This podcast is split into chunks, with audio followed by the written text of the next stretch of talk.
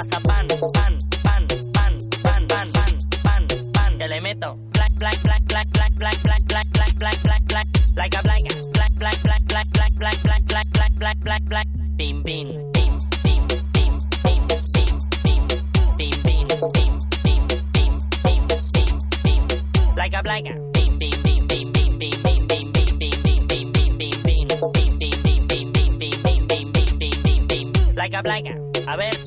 mazapán, te meto un marmita con todos los piños que le tumbo, que le meto, que le tumbo.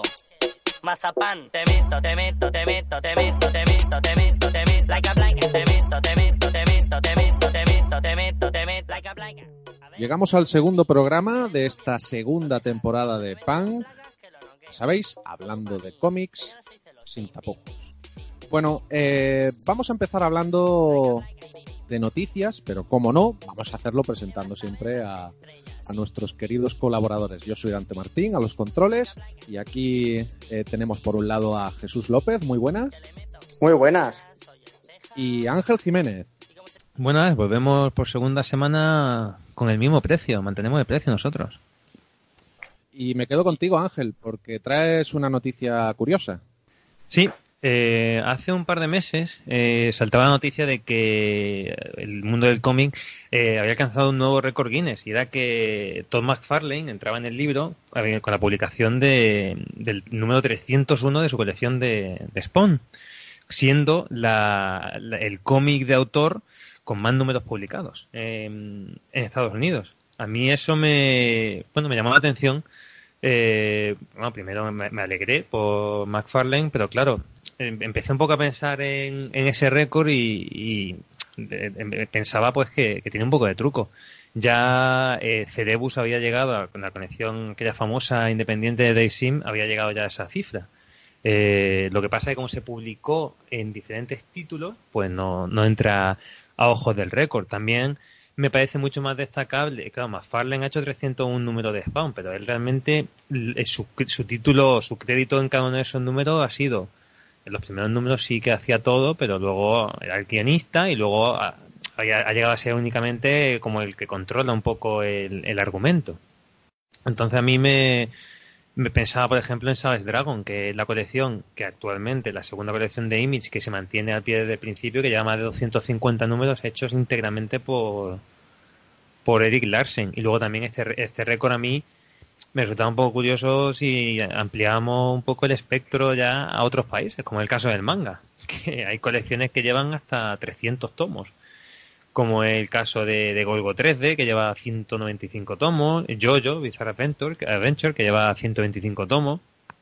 Entonces, bueno, pues un récord gracioso, pero pone de manifiesto que estas cosas son más eh, trucos publicitarios de los propios autores que, que se meten en el libro, me imagino que pagando una, una tarifa, o que sé, no sé cómo irá, pero que no, no, no es tan real como lo venden.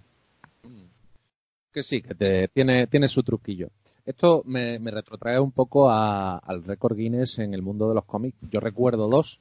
Uno el- lo sabemos todos, que es el récord este de, del más aclamado, el más vendido, ¿no? Que fue el más caro, digamos, el Action Comic número uno del año 38. Eh, Mm, que- ah, sí, eh, pues, eh, o sea, el más caro de subastado, ¿no? Dices. Sí, sí, sí, se llevó Ah. el récord Guinness. Y yo recuerdo que lo tenía por aquí anotado. eh, sí, esto, esto va a ser curioso, ¿eh? Un, la portada número 27 de Deadpool. Eh, se llevó el récord Guinness por tener a más personajes en una portada, 224 personajes. Que Ah, es la, portada la portada esta Sí. en la que se está casando. Efectivamente, Sí, sí. en el que se casaba, sí. Es que ahí estaba todo Dios. Casi todo el universo Marvel estaba ahí metido.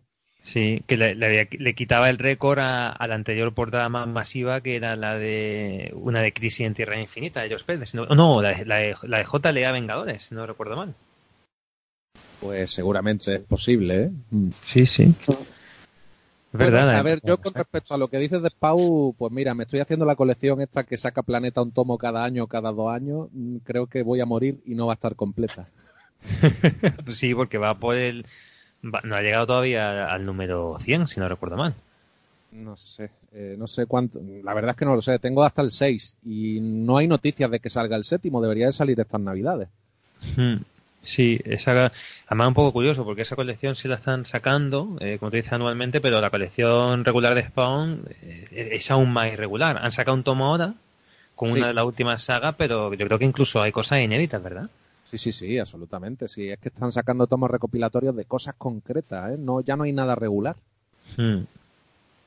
Bueno, pues curiosa la noticia y curiosos los cómics que traemos, así que vamos a escuchar un audio y nos ponemos manos a la obra.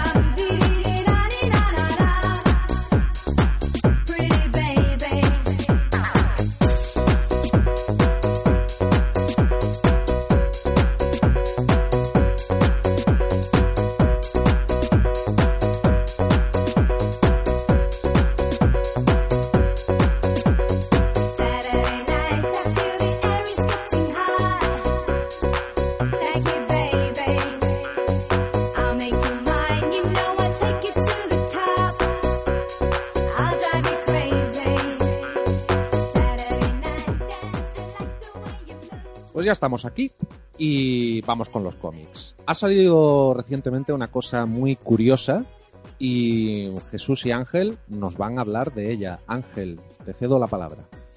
Eh, sí, eh, eh, hace un par de programas, de programas hablábamos de la iniciativa eh, de Planeta, bastante atrevida, que era de sacar una revista al formato, al estilo japonés, de, de, de gran, de un gran volumen con, con muchas historias cortas a un precio reducido, que es la revista Planeta Manga. Bueno, pues ya la tenemos en nuestras manos, nos la hemos leído y, y queríamos, sobre todo Jesús y yo, que somos los que la hemos leído, queríamos hablar de ella.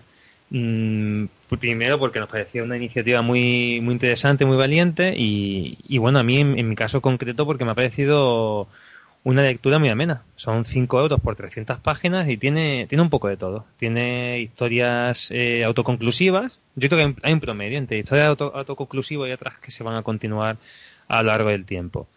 Me han, me han parecido, tengo que decir en honor a la verdad, que no me parece ninguna, ninguna de las historias me parece la gran cosa.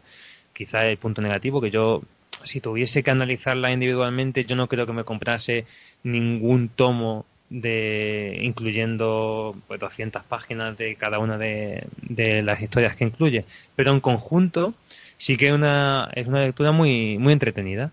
Son cada historia es un, un, un género diferente o cada una tiene mucha libertad a la hora de, de contar la historia. Hay de todo. Hay el típico shonen eh, la típica aventurilla que te puedes esperar así más adolescente. Hay shoyo hay, hay un poco de todo. Hay, mm, hay seinen, hay historias que son más difíciles de clasificar y, y yo destaco sobre todo la calidad de, de los autores artísticas, porque hay, hay algunos, algunas historias que tienen un guionista y un, y un, dibujante por separado y en general artísticamente realmente tiene, mantiene un gran nivel. Hay algunas historias que me parecen realmente espectaculares.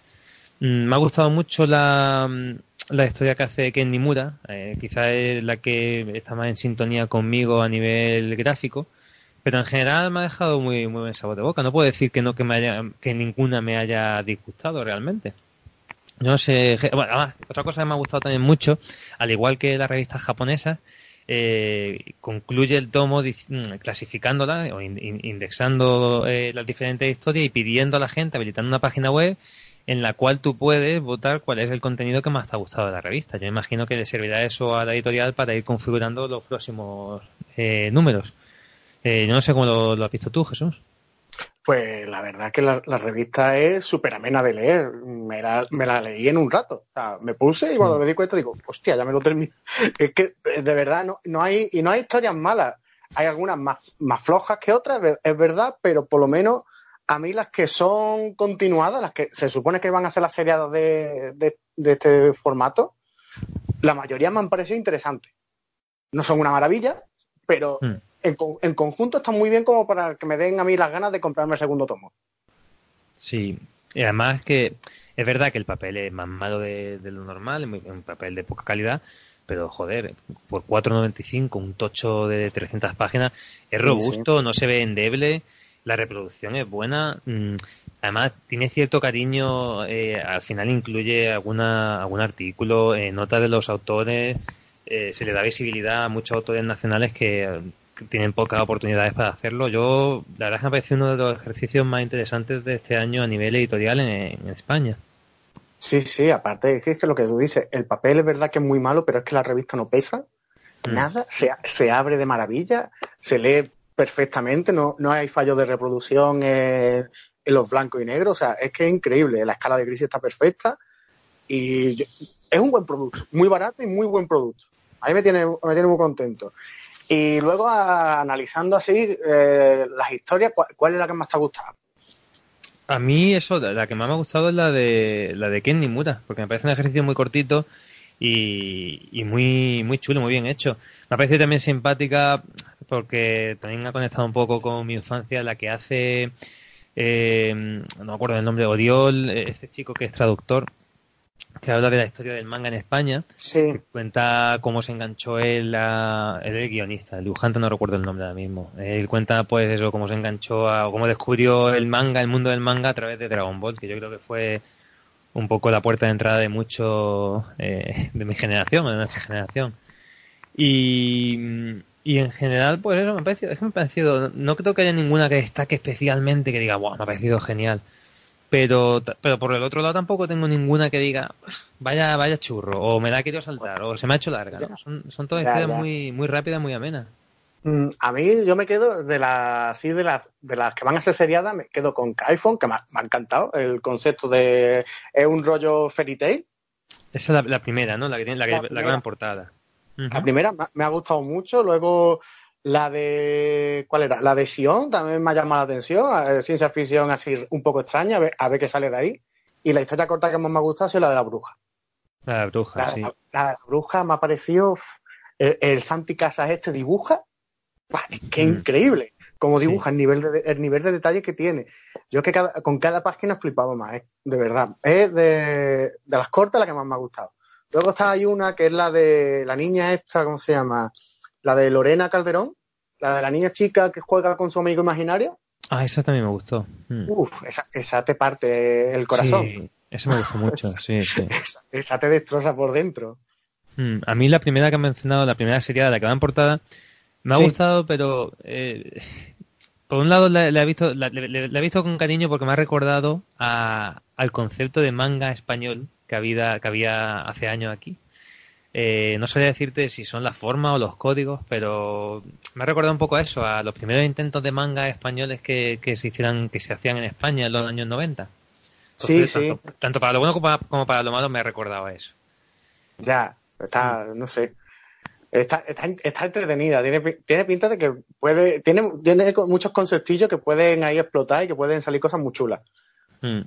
Yo el reto la- que le veo a la revista es que mantengan el, pre- el, el formato, que mantengan ese precio y ese formato y yo, yo creo que, que pueden, pueden tirar para adelante con eso. Sí, y, el- y la periodicidad, que aún no la sabemos, ¿no? Sí, no se ha dicho nada, es verdad. Eso también No, es no importante, sí. Mm. Aún no han dicho nada si esto va a ser mensual, eh, trimestral, no se sabe aún nada. Mm. ¿Vosotros eh, le veis futuro a eso? Yo le Pues- veo, le veo un, un- por lo menos un, un buen año o un buen par de años y veo que puede aguantar bien. Sí, sobre todo si, la- si las ventas se mantienen, como por ejemplo, he, he preguntado en la tienda y en la tienda se han agotado. ¿Se han agotado? Pues trajeron Ah, un montón, ¿eh? Sí, sí, se han agotado. O sea, por lo menos en la, en la, en la mía, que es la que yo suelo pisar más, se han agotado todos. ¿Era eh, 5.95 dijisteis que era? Cuatro, cuatro noventa y cinco. 4, 4.95. A ver, mm, no sé.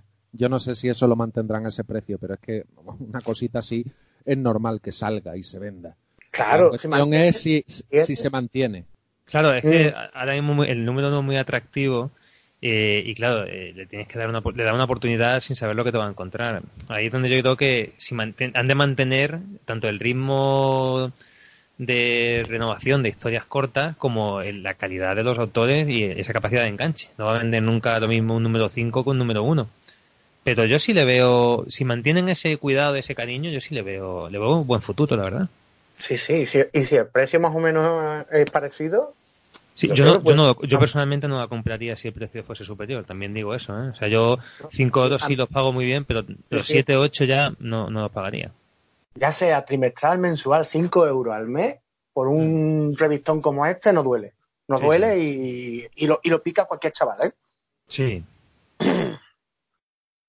Bueno, Pan, Ángel, Eh, yo le doy un 6 al, al contenido y, y un 8 y medio o un 9 a la, a la idea editorial.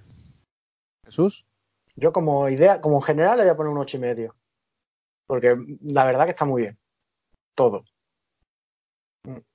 Bueno, para no, sa- no desviarnos de- del estilo, vamos a seguir con el manga. Ángel, una pequeñita recomendación. Sí, eh, traigo una recomendación. eh, a mí, otra de las alegrías que me está dando este año el panorama editorial español es la cantidad de mangas eh, de género seinen que están publicándose de perfil bajo y que pues, pues, yo me veo en la obligación de, de hablar de ello y de, de, de publicar, o sea, de hablar, de intentar vendérselo a todo el mundo porque es que realmente me parecen de lo más interesante que se está publicando en España. Este último, el último ejemplo del que yo quiero hablar es My Home Hero, que es un manga que ha lanzado ECC Ediciones. Ha salido el primer tomo hace muy poquito. Y, y, bueno, leí la sinopsis, me parecía muy chula y lo, lo he leído y me ha parecido que está a la altura de lo que, de lo que me esperaba. Y creo que es el típico manga, la típica historia que le puede encantar a, a todo el mundo. Eh, cuenta la historia de un tipo enclenque de mediana edad que, tal y como él dice en sus propias palabras, se siente tan insignificante que cree que va a desaparecer.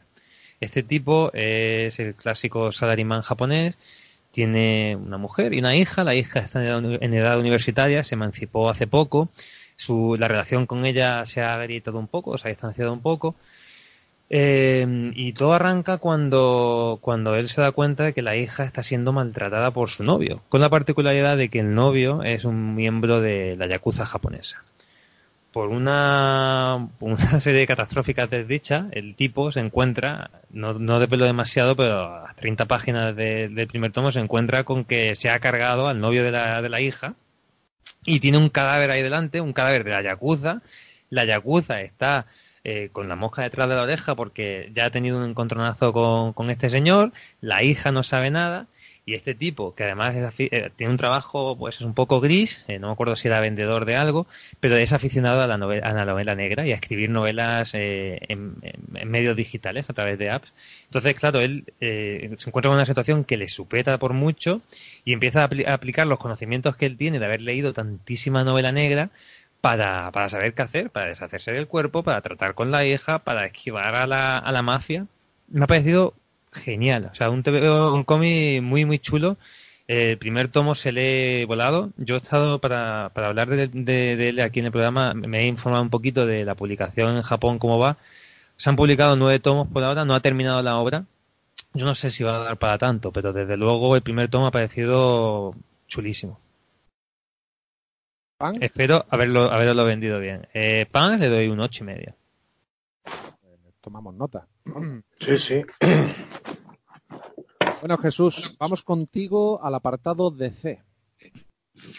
Sí, yo vengo a hablar de un tomito que salió ya hace un tiempecillo, que, en el que es un crossover entre los dos grupos de titanes, los jóvenes y los no tan jóvenes ya. ¿Vale? El, el el título es pues, El contado Lázaro, ¿vale? Esto se encuadra dentro de la etapa de renacimiento del universo DC. Así que, claro, tenemos, tenemos muchos cambios con respecto al tema de los nuevos 52, en la recuperación de algunos personajes como el Wally West. Así que nos encontramos en este tomo a los dos Flash, a los dos Wallys. Eh, cosa que es bastante, curioso ver, cómo, cómo se juntan entre ellos. Pero bueno, esto eh, lo que nos quiere contar este tomo es cómo eh, Deathstroke engancha a los dos velocistas de, eh, estos, dos grupos de jóvenes, se lo- los secuestra a ambos para robarle la fuerza de, la velocidad y viajar al pasado para resucitar a su hijo. Eh, la historia está, muy entretenida, es muy frenética por el tema del secuestro, porque claro, eh, al final los dos equipos de titanes se tienen que juntar y claro, tenemos en un lado a Dick Grayson y en el otro lado a Damian Wayne. Eh, los, dos líderes, los dos líderes de cada equipo con los piques que suelen tener entre ambos. Eso va, eso va generando que, claro, eso es una olla a presión que en cualquier momento puede saltar y liarse un buen fregado entre ambos grupos. La, la historia en sí es muy sencillita, pero muy entretenida y muy efectiva. Es muy efectista, sobre todo cuando, cuando ves a, a Deathstroke usando la fuerza de la velocidad y cómo se come a todo el grupo él solo, porque Deathstroke es una, un monstruo, es un monstruo luchando que es capaz de vencer a toda la Liga de la Justicia con un, con un láser. Así que imagínate lo que le puede hacer a un grupo de chavalines. Mm, Esto lo ha publicado DCC en un tomo autoconclusivo, ¿verdad? Efectivamente, aparte eh, creo que salía por unos 12 euros y pico, 13 más o menos. A mí lo que me da pena de esto, de yo no la sigo, pero me da pena un poco el recorrido editorial que tiene tanto Titanes como Deathstroke, porque esto, si no recuerdo mal, es un crossover entre colecciones en Estados Unidos, aquí lo han publicado un único tomo, y, y claro, Titanes se publica de forma a brevas, algunas etapas sí, otras no. Deathstroke creo que ha pasado ya por varios formatos, empezó a publicarse en, en tapa blanda, luego han mezclado esto, luego han sacado un tomo en tapa dura, otro mezclado con lo de Batman, con un crossover con Batman. Yo me da un poquito de pena por eso. Se puede leer sabiendo que en realidad no es una miniserie, sino que son números sacados de las colecciones de Sí. los personajes. ¿Se puede leer autoconclusivamente? Es un, es un crossover, se puede leer de forma autoconclusiva porque te explican todo lo que necesitas saber. Aparte que como lo que te cuentan es de es una historia de la época antes de los nuevos 52, por Ujú. lo tanto te lo, te lo tienen que explicar todo para que te quede muy claro que por, por qué Deathstroke va a viajar al pasado a rescatar a su hijo y por qué murió su hijo.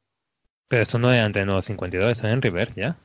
Esto en River, pero la historia que, o sea, el tema del pasado, del viaje al pasado es de una, de una etapa de los de, ser anterior a los nuevos 52. Mm, ujú. ¿Vale? Y, por- eh, y claro, te lo tienen que explicar todo porque, claro, en el tema, en la época del Renacimiento cambiaron otra vez la continuidad, así que te lo tienen que dejar clarito para que no te pierdas. Aparte, creo que esto fue lo último que se publicó de Destro porque la colección aquí en España se canceló. Sí, Eh, bueno, la, la sí. siguen publicando, ¿eh? pero de, de aquella forma. Pero digo a breva, pero el segundo tomo es, el- o sea, este sería el tercer tomo de la colección de Destro. El segundo, to- yo te digo, yo no, yo no la sigo personalmente, pero sí tengo amigos que la, lo hacen y yo creo que no hay nada inédito, pero sí que han publicado en un tomo que, que aquí lo llamaron Deathstroke, o bueno, Batman Deathstroke, publicaron Sí. ahí números de la colección, luego en el crossover este y luego creo que han publicado dos rústicas, o sea que inédito todavía creo que no hay nada, pero está publicado de Eh, aquella forma. Sí, el personaje es un follón editorial, igual que los titanes y los nuevos titanes. Lo mismo, porque lo mismo.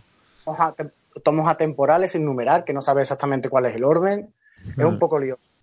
Sí. Pero, vamos, para mí, que me lo he leído sin haberme leído los, demás de los titanes, a mí me ha entretenido mucho y es, es- es sencillito, o sea, que es que no tiene más. Hmm. Pero ahí yo creo que eh, ECC es la que está un poco desvirtuando el tema. O sea, básicamente mm, se dedican a sacar tomos recopilatorios de cosas mm, sin un orden cronológico, porque luego ya lo hemos visto, que te hacen tomitos como ese de tapa blanda y no te lo numeran, como el de Catwoman, que mm, tiene una cronología y no te lo numeran, sino que venga, ahí va la siguiente historia, será el tomo 2, pero tú imagínate el 2. Entonces, mm, Sí. no hay un orden. Yo es Y además que, que eh, son- estas cosas que hace CC no las entiendo. Y además que son muy, muy, muy churretosos. Eh, Panini le podemos decir lo que sea, pero Panini te contextualiza todo lo que sacan. O sea, tiene su, ar- tu artículo al principio, de ya sea grapa o sea tomo, tiene un artículo que te, te pone en contexto el tomo, quién lo hace, de dónde viene, a dónde va y en, y en qué punto de- eh, está para leerlo. Claro. ECC no publica, Sí. casi nunca publica No. nada, o publica artículos de publicidad de otras cosas, no no es tan difícil, más si no, si no numera, no, no es tan difícil hacer un articulito explicando un poco al tipo que se encuentra con eso qué es lo que está viendo. Al, pri- al principio sí lo hacían. Al principio se metían articulitos. Lo que pasa es que al final han ido dejando y no lo han vuelto a hacer. Pues no, no es tan caro de hacer y, y yo creo que lo agradecería mucha gente. O sea, precisamente Sí. con Deathstroke me ha pasado eh, un amigo mío que no compra no compra demasiados cómics, pero de vez en cuando sí que compra y se compró el tomo de Batman Deathstroke pensando que iba a ser una, una, una serie, una historia de Batman con Deathstroke. Claro, cuando se cuenta que esos son en realidad los números 17 a 23 de la colección de Deathstroke, que además una colección que claramente viene de una historia río muy larga del mismo guionista, Christopher Priest, pues encontró Sí. y dice, ¿esto qué mierda es? ¿Qué me están Claro. vendiendo? Y, Joder, y- claro, y con, to- y con todas las consecuencias de lo que ocurre en este tomo, de lo que ocurrió en el anterior. claro, Es que, claro. ah, Sí, sí, no te enteras de nada. Pero claro, le pusieron Batman en grande Claro, claro. antes y todo el mundo lo compró pensando que era un cómic de Batman. Sí, pero yo eso, pues te han engañado, te lo han colado, pero joder, que Sí, menos sí. Que poner un artículo explicando un poco qué es lo que te va a leer. Un poco, claro, claro. Ahí es Mm. donde falla. Pero bueno, lo bueno, lo bueno para mí del tomo es que ser un crossover entre las tres colecciones, al principio de cada número te, te van a contar lo que está pasando, te van a, te van a explicar un poquito qué es lo que pasó antes de las colecciones. Porque claro, tú ya sabes que el cómic americano, eh, la grapa tiene que ser un punto de entrada para un montón de gente. Mm, Y siempre, eh, la primera página siempre es un resumen de todo lo que ocurrió antes. mm. Y aquí lo hacen muy bien. Y no me hizo, ya, ya te digo, no eché de menos haberme leído nada. Y las, y las, y las consecuencias del tomo son, son bastante curiosas. son Mm. bastante, sí, sí. Pueden dar mucho juego. Pues a ver, yo, yo sí aprovecho para recomendar eh, lo que viene después de Teen Titans, eso sí lo estoy leyendo yo, que han publicado aquí un tomo de primera temporada, que, que me parece un punto de entrada muy interesante y, y una colección muy chula. Hay un tomito, si os interesa, ahí tenéis la píldora. Mm. ¿Ya? ¿Puedo? Venga, Sí, Venga, ¿Cuántos pan? pues pan le voy a poner un cinco y medio. Un cinco y medio. Vale. Sí. que es un, com- es un cómic entretenido sin muchas pretensiones, tampoco te va a cambiar la vida. Está bien, está bien dibujado, sí. Eh, es divertido, sí. Eh, ¿Tiene un final que te- que- con el que te quedas satisfecho? Sí. ¿Es una maravilla? No. Un cinco y Es- medio. eso está aprobado, está justificado el aprobado, tío. Sí, sí. No, me extraña, si a Jesús le ha gustado un cómic, suele dar más nota. Un cinco y medio es un cómic tirando a malo. Le diste un 5 a Daredevil. Uy, uy, uy, verdad, madre mía.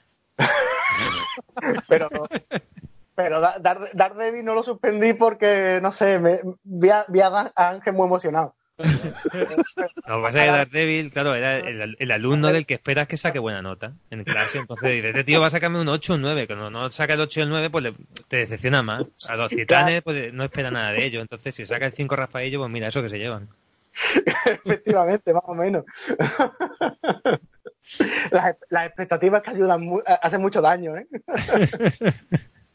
Bueno, voy a pasar al siguiente cómic, en este caso es uno de la mano de Planeta, por la editorial Aftershock, que la verdad que están sacando unas cosas muy bonitas, muy jugosas y muy interesantes. Y el último es un cómic de Garenis, eh, junto a Goran Suzka, que fue el dibujante, entre otros, de Y el último hombre. Y, y me puedes apuntar algo más, Ángel. Bueno, Suzuka, eso, hizo algunos números sustituyendo a Pia Guerra, que era la dibujante habitual de la colección. Eh, a mí Suzuka me gusta mucho el trabajo que ha hecho antes con Garcenis en, en Punisher Max, o la miniserie, la última colección que hizo con Denis Furia. Vale, ¿y por qué le dices Suzuka? ¿Es japonés? Se llama Suzuka, ¿no? Eh, bueno, no, no, no es japonés, creo que es de algún país de Europa del Este, pero es Suzuka, croata, creo que es. Sí, croata. Suzka de toda la vida. Ah, bueno, no sé, no sé cómo se pronuncia el nombre, Goran pero es Su- Suzka. Suzuka, vale. Bueno, pues esta historia la verdad que me interesó. Eh, la verdad es que un poco así estaba con la mosca detrás de la oreja porque digo, uh, Garenis, que últimamente Garenis lo único que hace es porno y sangre y casquerío. Y bueno, la verdad que este primer tomo, que recoge las cinco primeras grapas, es un tomo abierto, o sea que más adelante tendrá que llegar el segundo tomo, la verdad que me ha interesado bastante, ¿eh? porque se sale un poco fuera de, de ese tono de casquerío, de horrores, de, mm, de lo que nos tiene últimamente habituado Garenis, y la verdad que habla de un tipo de terror totalmente distinto. Mm, interesante, interesante, pero también muy confuso, muy complejo porque nos habla de varias subtramas. Aunque hay una trama principal, ocurren al principio, antes de esa trama, otras subtramas que se- seguramente irán relacionadas y eso ya lo veremos más adelante. Pero, pero está muy interesante porque sobre todo hace un guiño y, habla de la libertad que tenemos en las redes sociales para hablar y sobre todo para juzgar. Eh, es muy interesante y esto va a traer resultados muy trágicos. ¿eh? Mm, los protagonistas son dos agentes especiales que se llaman Shaw y McGregor, una chica y un chico, que bueno reciben una llamada en la que unos colegas suyos, unos compañeros, han desaparecido dentro de un almacén. Entonces los llaman para investigar a ver qué es lo que ha pasado, porque la cosa parece que se ha torcido hasta tal punto que ha llegado el propio SWAT, que no saben cómo lo han, cómo, cómo- han obtenido esa información, han llegado allí, y resulta que cuando llegan se encuentran que los SWAT están todos metidos, acongojados en el, en el camión suyo del SWAT, porque no quieren entrar, porque han visto algo que los ha dejado ennoclados para toda la vida. Eh, todo esto puede parecer spoiler, pero yo me remito únicamente a la primera grapa. ¿eh? Eh, ¿Qué ocurre? Pues ocurre que mm, estos hombres, sin nosotros saber qué es lo que han visto, deciden hacer un suicidio en masa. Eh, bueno, esto ocurre justo un minuto después de que los dos protagonistas entren al almacén a ver qué es lo que ha ocurrido. Y aquí nos vamos a quedar, porque no quiero revelar absolutamente nada de lo que hay en el almacén, porque ocurren cosas espectaculares, pero sí eh, es curioso sobre todo la- la- el inicio del cómic, o sea, las dos primeras viñetas donde nos encontramos esa subtrama, donde hay un matrimonio paseando con su bebé en brazos y en- por un centro comercial y llegan una especie de terroristas, no sabemos qué es lo que ocurre, que empiezan a liarse a tiros y muere todo Kiski. Y hasta aquí lo voy a dejar. Porque esa es una subtrama que va a ir ligada a esta, no sabemos de qué forma. El cómic es sorprendente, mm, tiene, es muy oscuro, es muy Garenis en ese aspecto, pero la verdad que me interesa, ¿eh? quiero, quiero seguir leyéndolo. Sí, a mí me llama la atención esto porque es lo que tú decías al principio, que Garcenis en los últimos años hay dos vertientes y la vertiente así gamberra, que, que una de las que le hizo muy popular, a mí la verdad es que no me hace mucha gracia. Eh, me leí precisamente... saturado.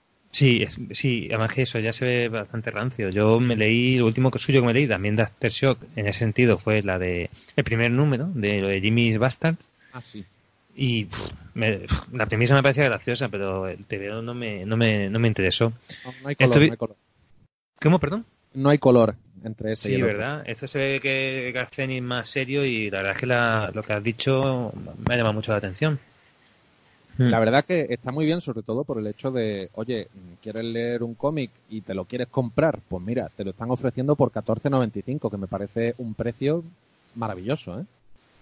Sí, sí, la verdad es que Planeta con Aftershock está, está manteniendo una línea muy regular, de, uno o dos tomos al mes, bien de precio, bien de, de edición, la verdad es que está muy bien.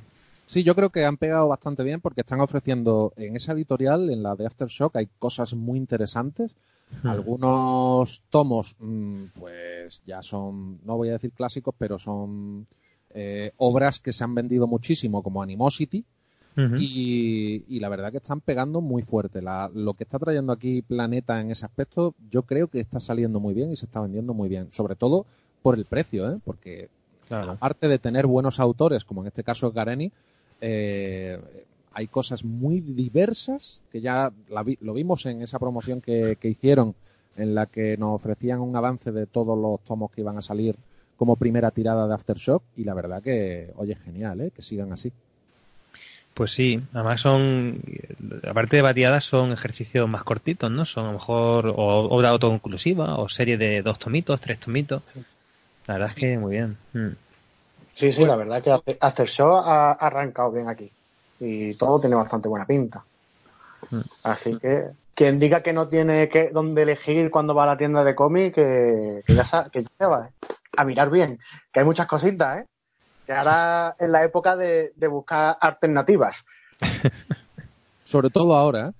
Ya. Claro. Y en enero Vamos al más. programa anterior. Y en enero más.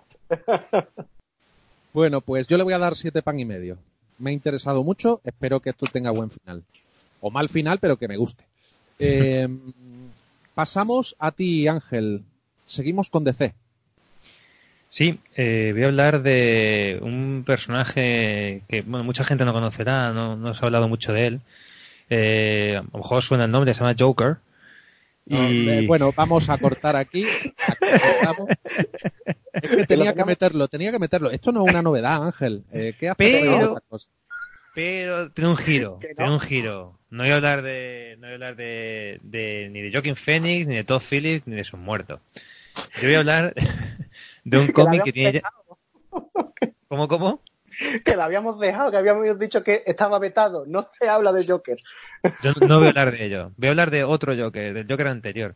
Y es que hablo de un cómic que tiene más de, como casi 10 años ya. Eh, es el Joker de Brian Azzarello y, y Lee Bermejo. Este cómic eh, es una, una historia autoconclusiva y surge de dos necesidades. Una, creativa, que era el, eh, el unirse de nuevo a Sarelo y Bermejo para hacer un trabajo similar al que habían hecho justo antes con Luthor, que, que fue muy, muy popular, eh, tanto creativamente como comercialmente, fue un, un- una novela gráfica muy, muy de la que se habló muy bien en su momento, que era, pues contaba la historia de eso, desde- una historia desde la perspectiva del ex Luthor.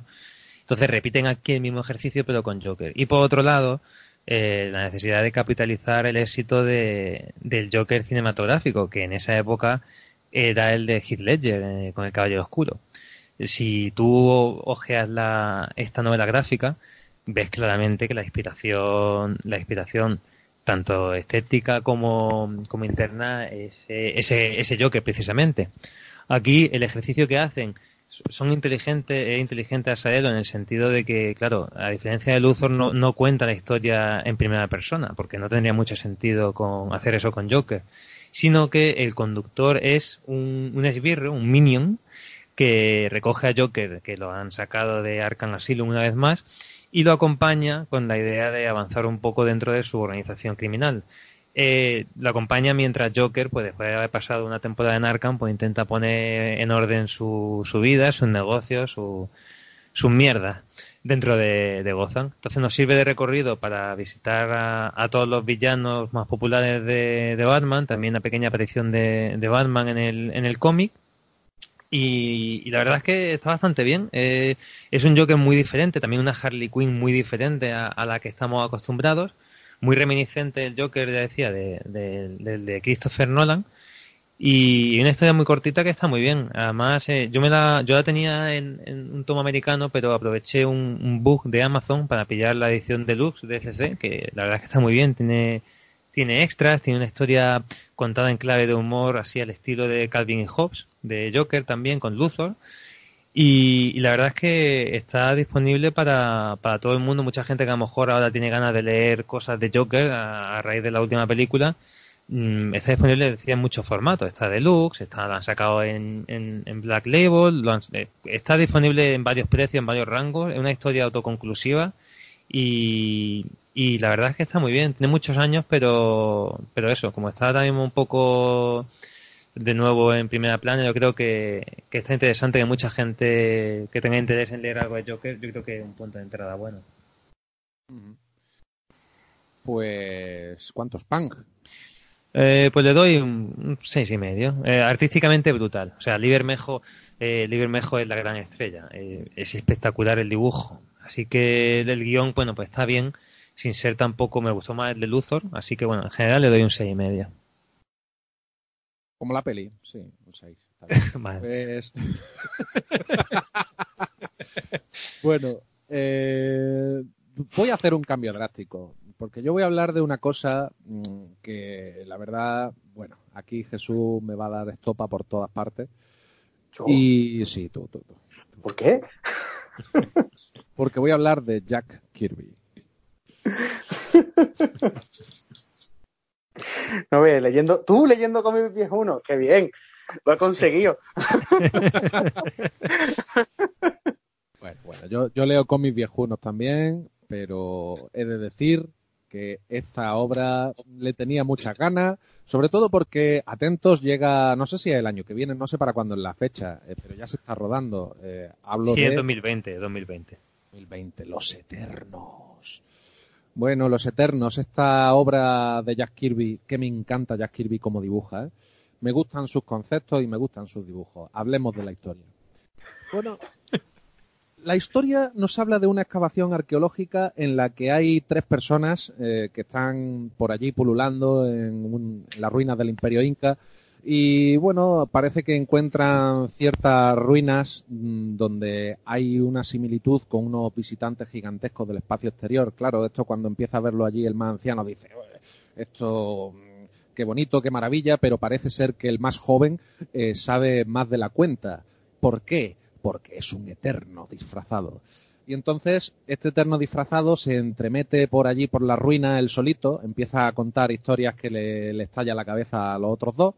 Y, oye, sin quererlo ni, ni quererlo ni beberlo, pues enciende una especie de faro que lo que hace es atraer a los dioses de vuelta a la tierra. Eh, todo esto está genial, a mí me encanta. O sea, yo empiezo a leer esto y digo, flipante, maravilloso, buenísimo, quiero más. Seguimos. Em, estos dioses llegan a la tierra y no son más que los celestiales. O sea, se les ha abierto la puerta a los celestiales. Mientras vienen, que no sabemos para qué aún, resulta que eh, nuestro protagonista llamado Ai Harris, que es el diminutivo, digamos, o el nombre más alargado de Icaris, lo que hace es traer mm, de vuelta, mediante formas eh, atomizadas, a un tal Ahak, que no es más que otro que un héroe legendario llamado Tecumotsin, un héroe inca. eh, que este es el que empieza a vislumbrar y a dar las razones de por qué están aquí estos celestiales. Bueno, pues estos celestiales resulta que llegan aquí para sojuzgar la tierra. Se plantan allí y van a ver qué es lo que ocurre y en 50 años van a decidir si revientan la tierra o se queda la cosa como está. Bueno, entre todo este movimiento, pues llegamos a conocer a algunos eh, eternos, ¿no? Como la Cersei, que Cersei me encanta, es un, tiene un papel que, me, gusta mucho. Y empezamos a conocer a través de ellos que todo esto nació evidentemente por los celestiales, que fueron los que hicieron una especie de experimentos con los, con los monos y a raíz de eso crearon tres especies, que eran los eh, humanos, los desviantes, que son los feos, los malos, los villanos, y los eternos, que son estos seres más, eh, digamos, de perfil más griego, por decirlo así, eh, tosco, y que tienen poderes especiales. Bueno, pues a partir de aquí hay una serie de elementos que algunos te pueden gustar más, algunos te pueden gustar menos, pero se me quedan muchas incógnitas abiertas. Por la sencilla razón de que no entiendo, y ahora Jesús ya puede entrar a, a meterme, no, no, no entiendo cómo este chaval, sabiendo que van a sojuzgar la Tierra durante 50 años y la pueden destruir, decide abrir el portal para que vengan los celestiales. Déjalo allí. O si no, dame una razón más de peso. Pero claro, es que no tengo respuesta a esa razón. ¿Por qué no tengo respuesta, Jesús? Porque la serie la cancelaron. Ah, me cachis la mar. Porque la serie la cancelaron. Pues de esas cosas que ocurren. Jack Kirby tiene un proyecto, tiene unas ideas que son fantabulosas que dices tú, oh, me, me está, es que con los tres primeros números te has reventado y te has roto todos los esquemas. ¿Y qué pasa? Llega la mano de la editorial que dice, mira, que es que lo vas a tener que meter dentro del universo Marvel. Jack Kirby levanta el dedo y dice, no, os den por culo, esto va por libre. Y al final, pues, entre peleas y peleas, Jack Kirby se tuvo que ir de la editorial otra vez. Otra vez. Y, Otra vez. y es que es una, es una pena. Es una pena absoluta, porque el cómic, lo interesante que, empie- que empieza, luego se convierte en una mierda suprema gorda. Sí, sí, eh. La, la- a partir de la, del segundo tercio, barranca y es. uf, se acabe ya esto, por Dios. Déjalo morir ya. Claro, sobre todo ya, ya no solo es porque no te den explicaciones a muchas de las cosas que ocurren que son muy interesantes y te deja a medias porque evidentemente hay cosas que no sabes por qué ocurren y se supone que tiene que tener una explicación. Eso se va desvirtuando hasta tal punto que ya se nota sobre todo la parte que dice Jesús cuando llega a la editorial, eh, resulta que mm, hay un ser de los eternos, que no me acuerdo, cómo- Zurza o no me acuerdo cómo se llama, eh, que para, no digamos para combatir, sino para intentar no sé qué cosa, eh, une a todos los Eternos, incluidos dos humanos que están pululando por ahí, para crear una Unimente, que es un Exacto. ser gigantesco. Y entonces, a raíz de esa Unimente, ojo, que ahí ya nos quedamos con eso, ¿vale? ¿Para qué ha servido? Pues ha servido para. Resulta que había dos niños científicos que estaban creando un hull de plastilina con, con partes metálicas. Y esa Unimente le ha dado vida. Y ahora venga, los Eternos a luchar contra el hull mecánico. O sea, Y ya está. Y ya está. Claro. Eh, Claro, y la, la Unimente, que era la que se iba a enfrentar a, los- a los celestiales para impedir la destrucción de la Tierra, se queda en nada. Por En suerte, nada. a ver, por suerte, por suerte luego recuperaron todas las tramas estas, pues claro, como lo querían meter dentro del universo Marvel, pues dijeron, mira, vamos a utilizarlo todo. Y Roy Thomas lo recuperó en su etapa de Thor, En Thor, sí. y ahí, se- y ahí cerró todas las tramas del tema de los celestiales. Pero claro, no lo hizo Kirby. O sea, yo me hubiera gustado verlo terminar, me cago en la leche, porque esto, esto tenía pinta de que iba a ser como, o sea, de aquí podía haber salido otro cuarto mundo. Sí, O sea- exactamente, exactamente. Era, era lo que se reclamaba. De hecho, recuerdo que en el Marvel Limited Edition hay una carta al final de Ralph Macchio, curiosamente, en la que pide por favor a, a este, a Kirby, que esto mm, no lo mezcle dentro del mundo Marvel. Pero claro, la editorial quería que estuviese ahí con Claro. todos los personajes, que esto se lo llevase a otra dimensión, a otro planeta, a otro, a otra cosa que la verdad Claro. que estaría mucho mejor que, que luego lo que lo que nos hemos encontrado en el resultado, porque fíjate que a partir de esta trama del Hulk hay un cierre, un fin, y luego a partir de ahí lo que llegan son historias mm, cortitas mm, que, vale, mm, no es que sigan el- la, la historia principal general, pero te habla de otras cositas aparte. No, eso, eh, ahí ya se nota que es como en plan, Kirby se iba ahí, Kirby estaba hasta la polla y dijo, mira, voy a aguantar, voy a hacer cuatro tonterías, pero ya conceptos nuevos no os doy ninguno. O los buscáis vosotros solos. Porque es que, de verdad, con, con lo- con el potencial que tiene la serie al empezar, me cago en la leche. Qué puto Sí, sí. desastre. Yo, de hecho, es que Pues, te lo dije, empecé a leerla y dije, esto es maravilloso. O sea, me encanta. Sí. Es verdad que mm, a lo mejor en, en diálogos no es tan sumamente buena por la época o por lo que sea, pero es que los conceptos son muy buenos. Sí, no, pero es que, a Kirby le fallaban un poquito los diálogos. Es Sí, verdad sí, que sí. a nivel de conceptos sí, pero los diálogos eh, es un pastiche, es un poquito, no sé, eh, se, se- se lee antiguo, pero aún así tenía buen ritmo. Sí, sí, el ritmo tenía ritmazo. Ya te digo, es que pasan, eh, en su inicio ocurren mil millones de cosas y luego no se esclarece nada. O sea que yo, una vez más, me cago en Marvel. Y pues, Exacto, es que de verdad, yo, yo quería llorar cuando terminé eso, digo, pero ¿por qué? pero ¿por qué no, por qué no arreglasteis esto? Me cago en la leche, teníais aquí un filón para crear otro universo totalmente distinto incluso. Pero no, es que había que meter, había que meter a Spider-Man, había que meter a Spider-Man Claro, y a claro, claro, y, claro. Y mira que, que Kirby ya se, se guarda un poco las espaldas con el tema para decirte que no está en el mismo universo con la coña que hace Cersei convirtiéndole a uno la cara, en la cara de Ben Green. de Ben Green, sí. mm, correcto. Claro que hacen la coña de, ah, como es de los cómics. Y ya está. Sí, sí, sí. Bueno, la verdad es que mm, yo ya no he leído nada más de los Eternos, pero sé que luego hicieron una reversión más novedosa. No sé si eso lo, vosotros lo habéis llegado a leer. Está lo de Neil Gaiman, Sí. Que, que es, es- Neil Gaiman. O te a gusta me gustó. o, te aburre. llaman con John Romita Jr. Exacto. Mm, Y luego hubo una colección que la, que la siguió, que el guionista creo que era Daniel Camp, si no, si no recuerdo mal, Sí. pero aquello no tuvo mucho recorrido, que lo dibujaba Da- Daniel Acuña, los primeros números. Sí, La que cancelaron. Que cancelaron y la dejaron totalmente abierta. sí, sí, yo me leí el primer tomo, que lo dibujaba Acuña, y eso ya me Mm. pareció más flojito, pero lo de Neil Gaiman a mí sí me, me gustó.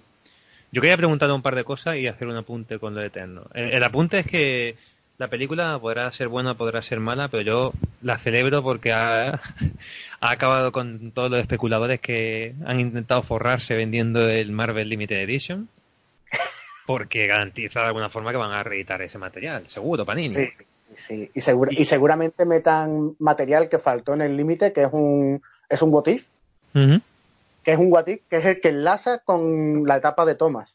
Bueno, es una putada para los que lo tenéis ya, pero, pero ya te digo, yo me alegro por los especuladores que han intentado vender el tomo por 200 pavos y eso. Mm, Luego, yo quería, las dos preguntas que quería haceros. Bueno, una la habéis contestado ya un poco, que vosotros estáis de acuerdo entonces que no, no deberían de haberse encajado en el universo Marvel, ¿no? Absolutamente.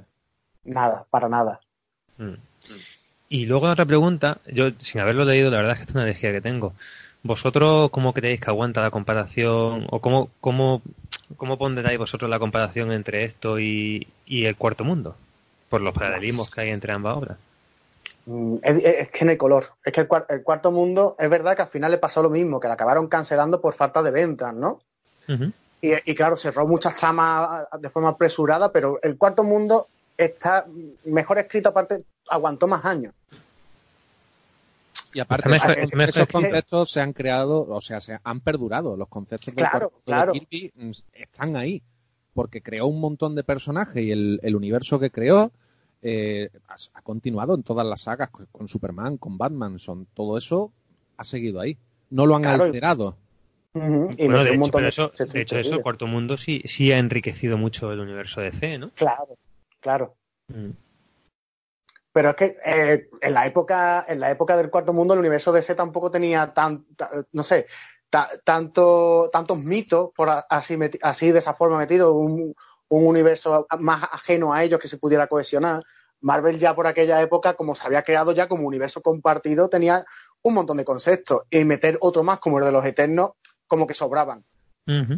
Teniendo ya conceptos como eternidad, el tribunal, el tribunal viviente, eh, la zona negativa. ¿Para qué vas a meter a otros dioses cuando ya tienes el panteón de Hércules? Ya. Es que te meten a los creadores de la vida, que son los celestiales. O sea, es que ya te están metiendo ahí un concepto que se sale un poco fuera de lo que es el universo Marvel en sí. Mm, No sé. La verdad es que no, no pega ni con cola, ¿eh? No, no, Mm. nunca. Desde el principio se notaba que eso no era el universo Marvel, era otro rollo. Ujú. Me hace mucha gracia, hay una viñeta en la que te cuentan un poco la trayectoria eterna de Icaris, eh, en la que se ve como hasta en la zona, en el momento del diluvio, él estaba por allí y comenta que él fue el que ayudó a que el arca de Noé eh, flotara. está curioso, está curioso. Sí, sí, sí, está, está genial. Pero bueno, Bueno. es una, es una pena cómo acaba. Sí, es una pena y yo lo siento mucho, le doy dos pan y medio. ¿eh? Precisamente por... Si me tengo que quedar con el principio de Kirby, le doy un 8. Pero como completo, historia completa como tal, es, es un fraude, es un fraude.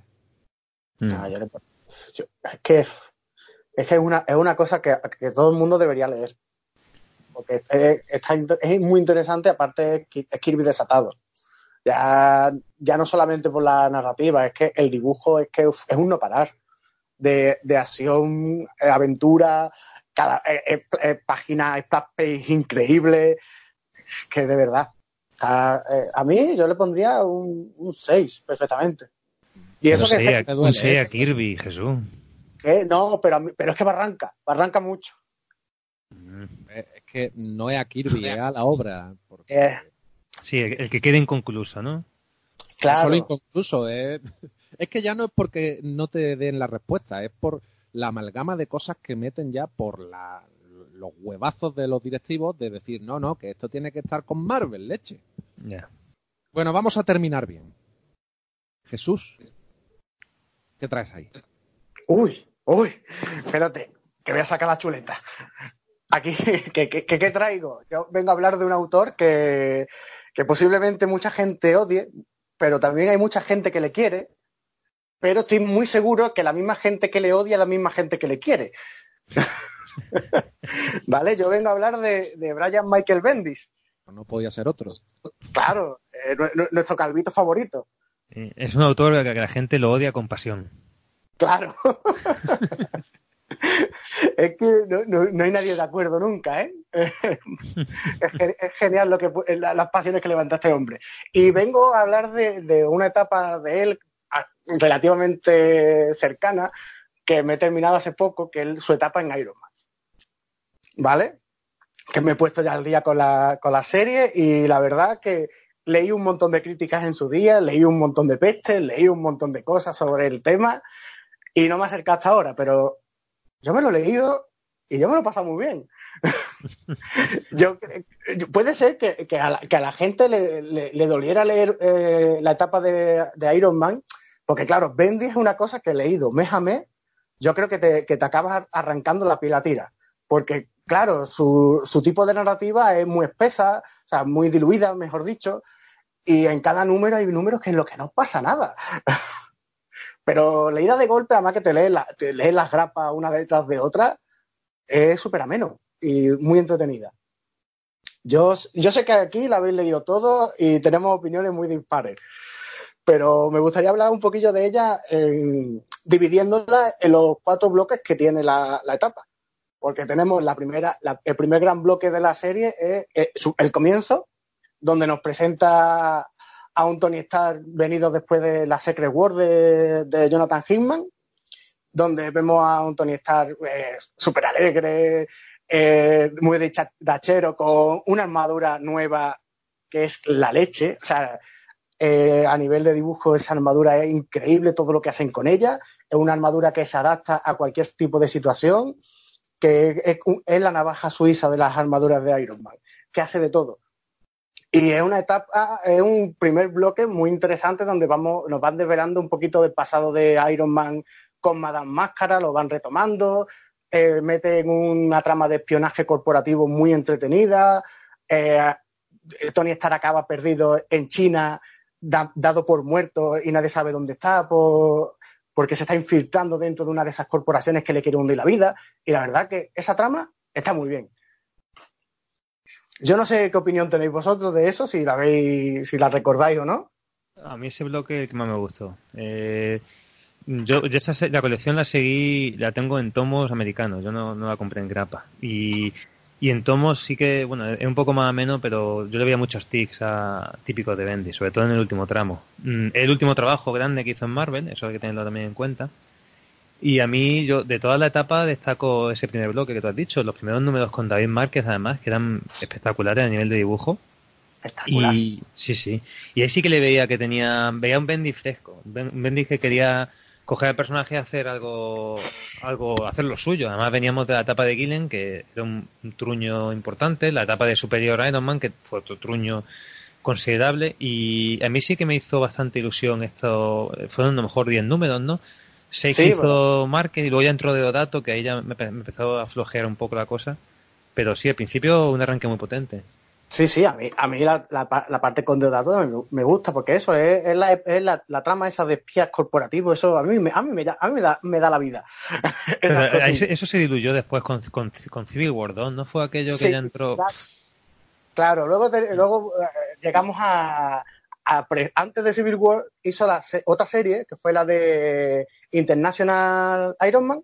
Sí, Esa, esa- esa es la que me leí yo. sí. que claro. Eso fue, fueron Aquí- seis números solo, cinco números. Por ahí, sí, pero también iba- la trama también iba mezclada con la de Iron Man normal. Claro, Sí, no, fueron, perdón, perdón, fueron dos tomos, que lo estoy recordando ahora. sí. fueron dos- sí, por ahí, por Mm. ahí. Fue- Aquí fueron, var- fueron varias grapas dobles o triples, creo recordar. Sí. Que ahí es donde eh, Bendy intenta arreglar lo que hizo Gillen con la tapa, con la saga de El origen secreto de Tony Stark. Sí, pero no, no- no- no es que intenta arreglarlo, es que intenta construir sobre eso que da un churro. Intenta O sea- construir sobre eso, pero, dan- pero dándole un poco más de, o sea, pero dándole más, más, más coherencia, más sentido. Aparte que eh, lo, lo de lo del robot ese se lo pasa por el forro y hace como que no existe. Pues, eso- por eso digo que intenta arreglar eso. Y la trama Soy de los pa- de 451. Exacto. Y la trama de lo que nos va contando del pasado de los padres de Tony, eh, la, la- la- el personaje este, la madre, que es la, la cantante, Pero, eh, eso te parecía interesante, tío, los padres de... me, pa- Sí. me, pare- me, me entretuvo. Es lo que Sí, quiero decir. Me pareció muy entretenido. No sé, Yo, pero- yo he tenido que recurrir a una crítica que hice hace años porque yo no me acordaba de esto y, y efectivamente pongo que es un truño. Es un truño.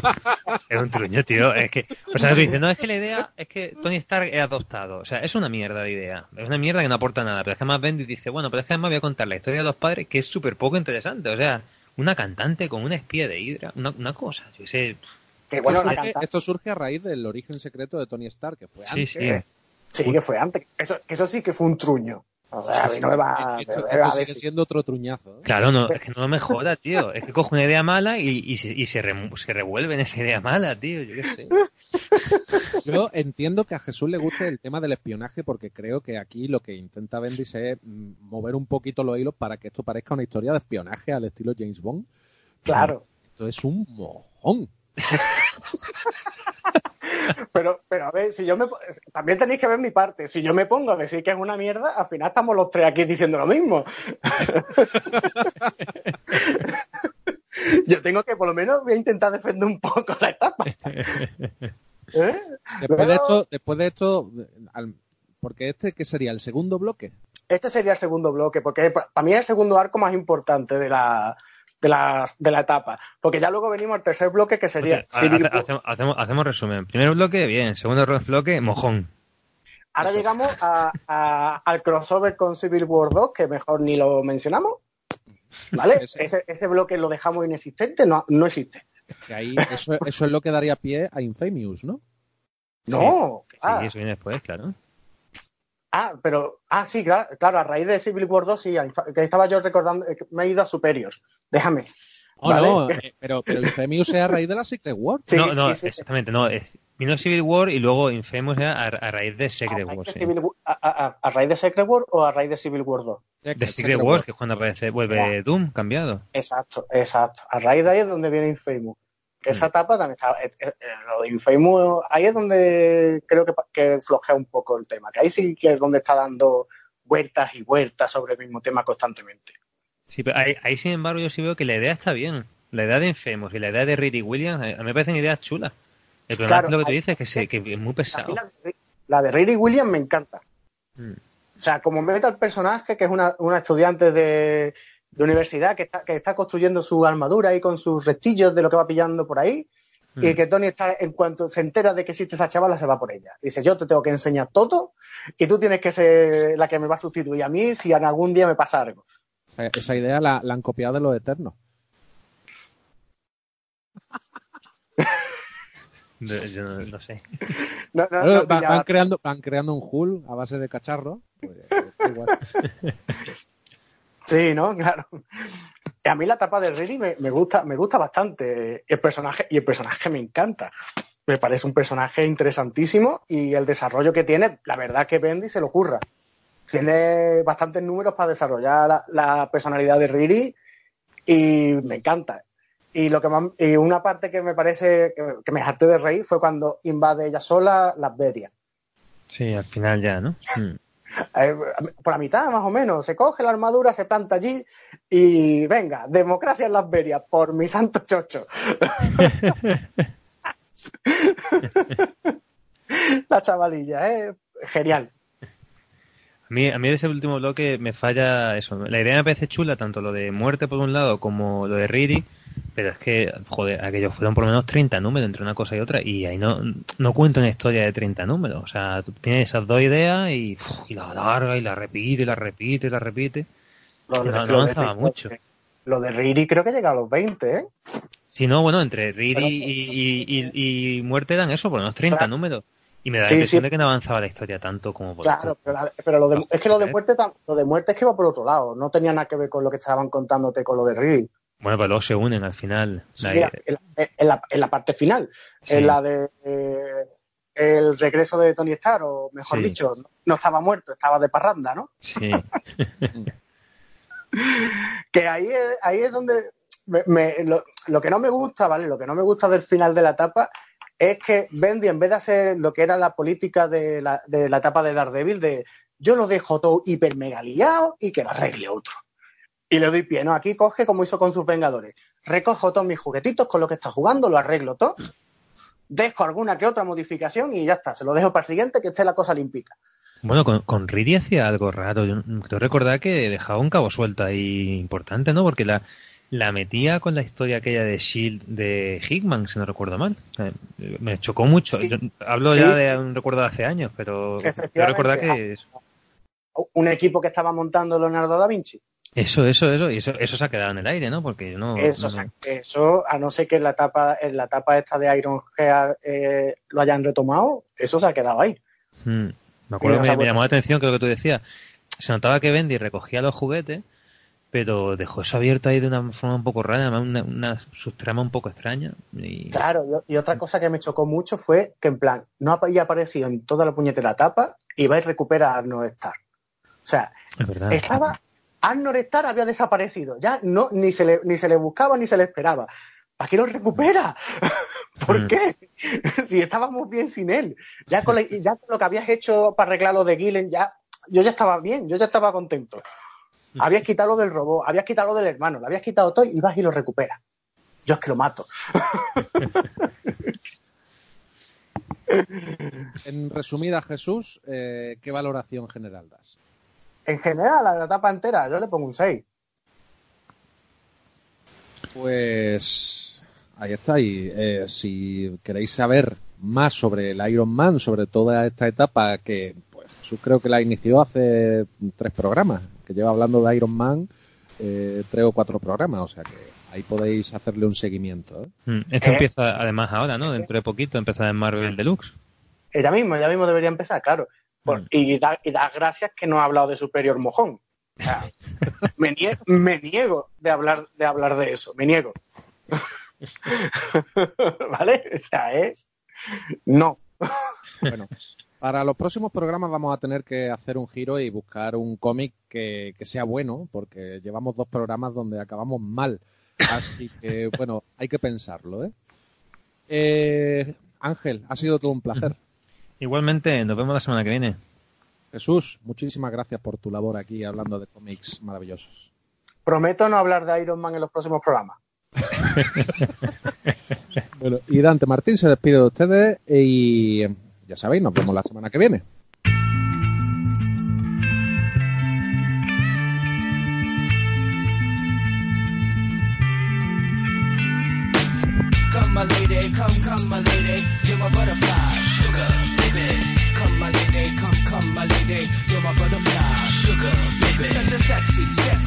Little thing. This April bitch, you got me sprung with your tongue ring. And I ain't gonna lie, cause your loving gets me high. So to keep you by my side, there's nothing that I won't try. Butterflies in her eyes and her looks to kill. Time is passing, I'm asking, could this be real? Cause I can't sleep, I can't hold still. The only thing I really know is she got sex appeal. I can feel too much is never enough. You always there to lift me up when these times get rough. I was lost, now I'm found. Ever since you've been around, you're the woman that I want, so yo, I'm putting it down. Come, my lady, come, come, my lady, you're my butterfly, sugar, baby.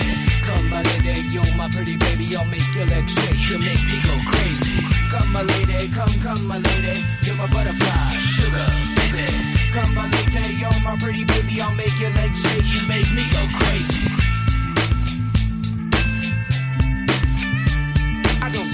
Unless it's some kind of hidden message to show me life is precious, and I guess it's true. But to tell the truth, I really never knew till I met you. See, I was lost and confused, twisted and used. I knew a better life existed, but thought that I missed my lifestyle. Wild, I was living like a wild child, trapped on a short leash, paroled to police files.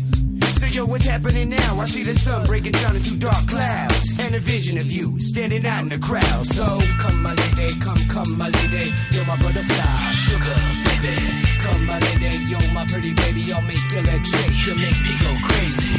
Come, my lady, come, come, my lady, you're my butterfly, sugar, baby.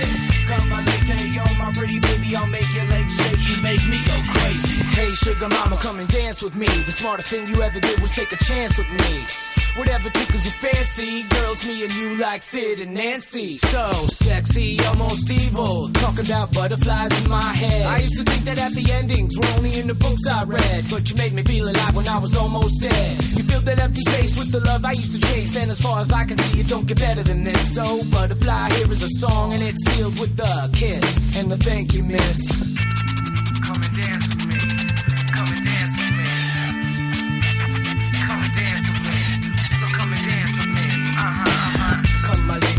come, my lady. You're my butterfly, sugar, baby. Come, my lady, you're my pretty baby. I'll make your legs shake. You make me go crazy. Come, my lady, come, come, my lady. You're my butterfly, sugar, baby. Come, my lady, you're my pretty baby. I'll make your legs shake. You make me go crazy. Come, my lady, come, come, my lady. You're my butterfly, sugar, baby. Come, my lady, you're my pretty baby. I'll make your legs shake. You make me go crazy. Come, my lady, come, come, my lady. You're my butterfly, sugar, baby. Come, my lady, you're my pretty baby. I'll make your. You make me go crazy. Come and dance.